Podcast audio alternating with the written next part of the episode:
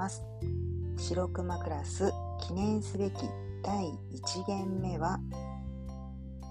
方向音痴なのに〇〇なんです。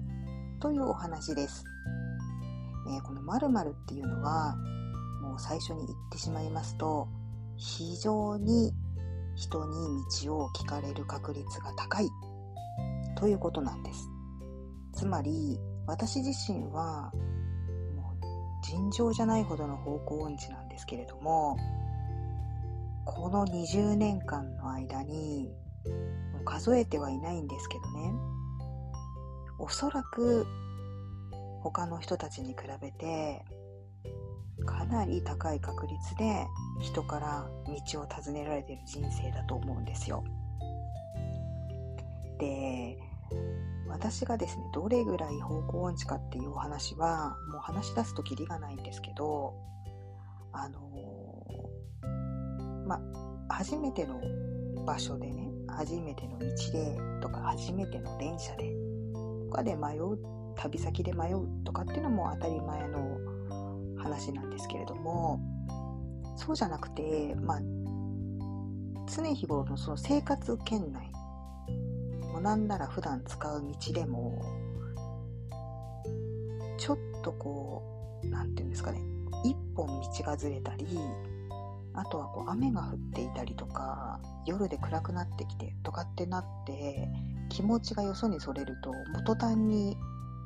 あの道迷っちゃうってことも実はあってまあ方向音痴じゃない人からかあのが聞いたらどうやったらそんな風になるのっていうレベルの方向音痴です。であの大きな職場にいた時にはその建物内で迷っちゃったこともあるぐらい自分の職場で迷子になるっていうレベルなんですね。うん、なので都心の大きな駅の中で迷うっていうのはもう日常茶飯事なんですよ。まあ、キリがないので、あの、これぐらいにしときますけど、とにかく方向音痴です。常日頃迷っ。まあ、それで私困ってるんですけど、問題はですね、私がこう気にしてるっていうところはそこじゃなくて、あの、人から道を尋ねられてしまうんですよね。で、あのー、これはいろんな国の方々に道を尋ねられます。日本人だけじゃなくまあ私日本人ですけど相手は日本人にとどまらず、えーと、アメリカとかイギリスとかカナダとかあとはまあオーストラリアとか、まあ、国を言えばきりがないですけどとにかくインド系の方から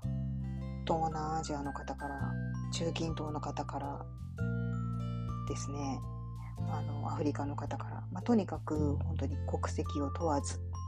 そして場所も問わずです。あの普段生活している環境で、うん、あの道を尋ねられることはもうザラです。そして、えー、地方に行ったり旅行で例えば最近はあれですけど、まあ、海外に出かけるとったりっていう時に、まあ、日本であの道尋ねられるんだったらまだわかるんですけど明らかに例えばアメリカに行った時にアメリカの方に道を尋ねられた時にはですねさすがにびっくりしましたね。うんあとは、まあ、そのアメリカによその国からあの旅行に来ている例えばドイツの方だったりあとはタイの人だったりもうとにかく旅行中に一度や二度じゃないんですよ道聞かれるのが。であまりにもやはりその道を聞かれる率が高いので、いろんなね私の周りにいる方に「どうしてだと思う?」って聞いたことあるんですよね。何度も何度も。でもみんなわかんないとかあとは優しそうに見えるのかなとかなんかちょっと英語喋れそうに見えるんじゃないとかなんかまあいろんな意見が出たですね、うん。まあ、確かに英語はねあの少し理解はできるんですけどとはいえ風貌はもう完全なるアジア系の姿してますしあのなんでしょうね。優しそうっていうのもちょっと、まあ、見え方ですからね、人からいろんな見方しますから、あの、まあ、そういう一面もあるかもしれないけど、まあ、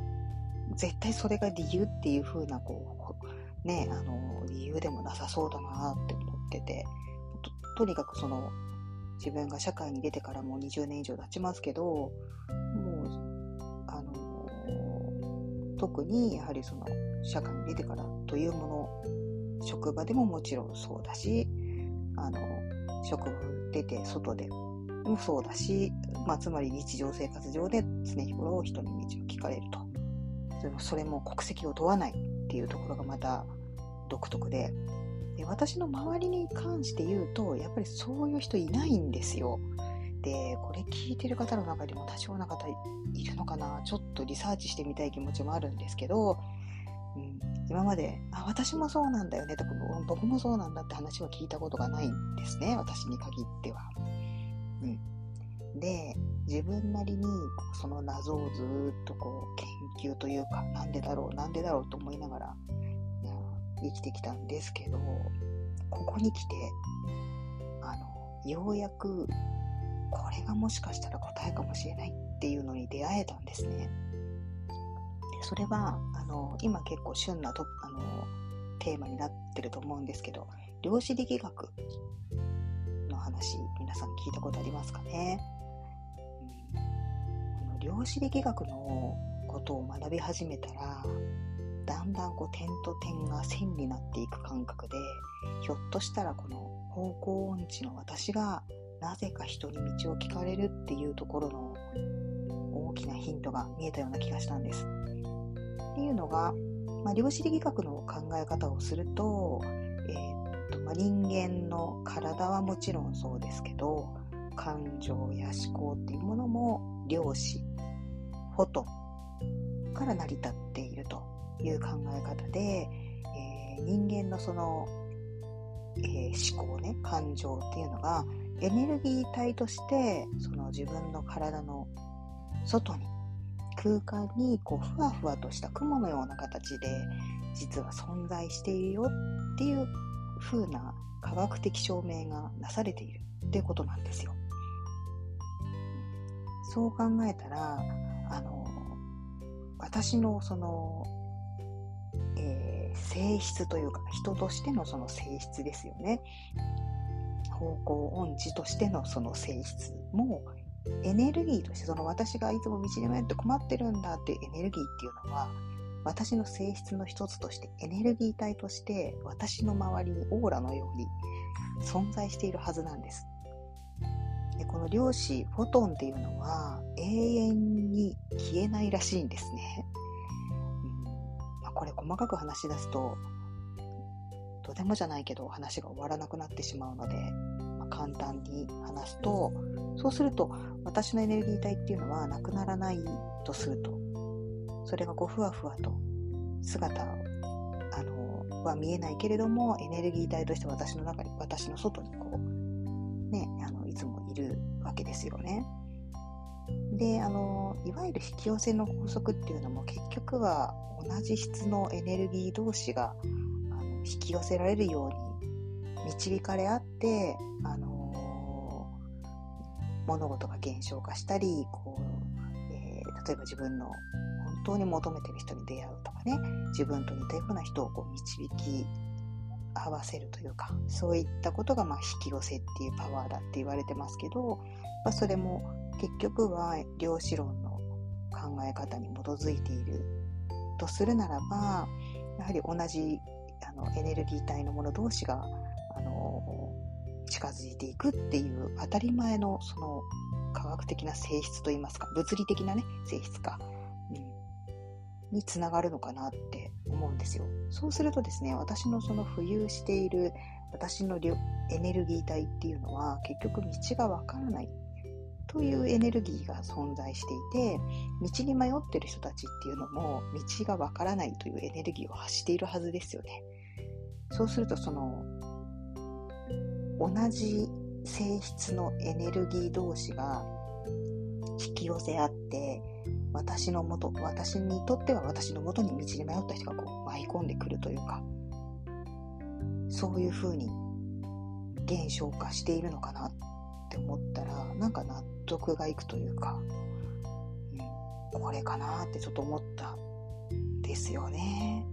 でもまさかその道に迷ってる人は私が香港音痴とは知りませんからあの、まあ、期待外れあの大抵わからなくて答えてあげられないとかねご期待に応えてあげられないこともあるんで向こうは困ってると思うんですけど、うん、もしその道に迷っている人がね私は道に迷っているという思考を変化させてちょっとこう視点を変えて、えー、ここの道に詳しい人地図が読める人私を助けてくれる人にを必要としているという私を助けてくれる人にあの会えるっていう思考に変えたら私に引き寄せられてないかもしれないですよね。